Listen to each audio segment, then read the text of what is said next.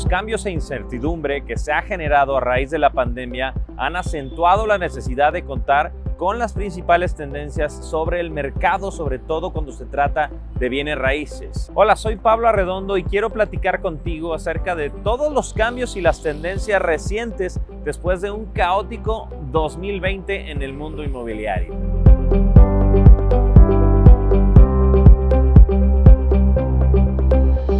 En el mundo del retail, estas son las novedades. Al cierre del cuarto trimestre del 2020, Monterrey, Guadalajara y la Ciudad de México, los tres mercados comerciales más importantes, reportaron en promedio una ocupación del 92%, lo cual se traduce en 2.703 locales disponibles.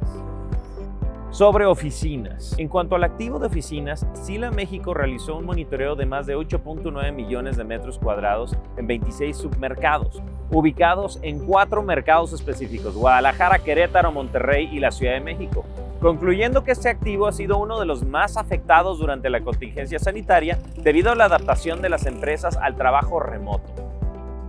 En el mercado industrial, el activo industrial continúa presentando indicadores estables atractivos para la inversión, siendo el más resiliente durante la crisis, pues ha demostrado tasas de disponibilidad sanas.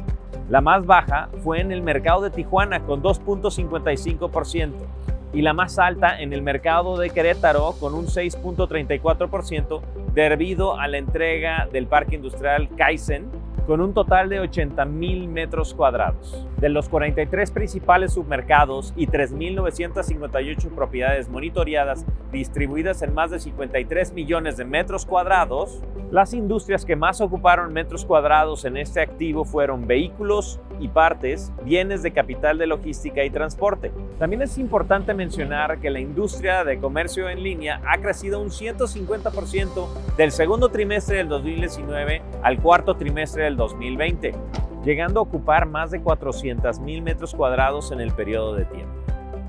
Situación inmobiliaria y de ventas. El tiempo promedio que se tardó la venta de este tipo de vivienda fue de 29.8 a 334.5 días respectivamente. El precio medio por metro cuadrado para casas y departamentos durante el último semestre fue de 24.675 pesos y 54.320 pesos respectivamente. A corto plazo se verá una contracción al inventario que elevará los precios en las plazas con mayor rezago de población de vivienda. Sin embargo, a mediano plazo, las ventas podrían estabilizarse en estas zonas y a un mayor nivel que antes.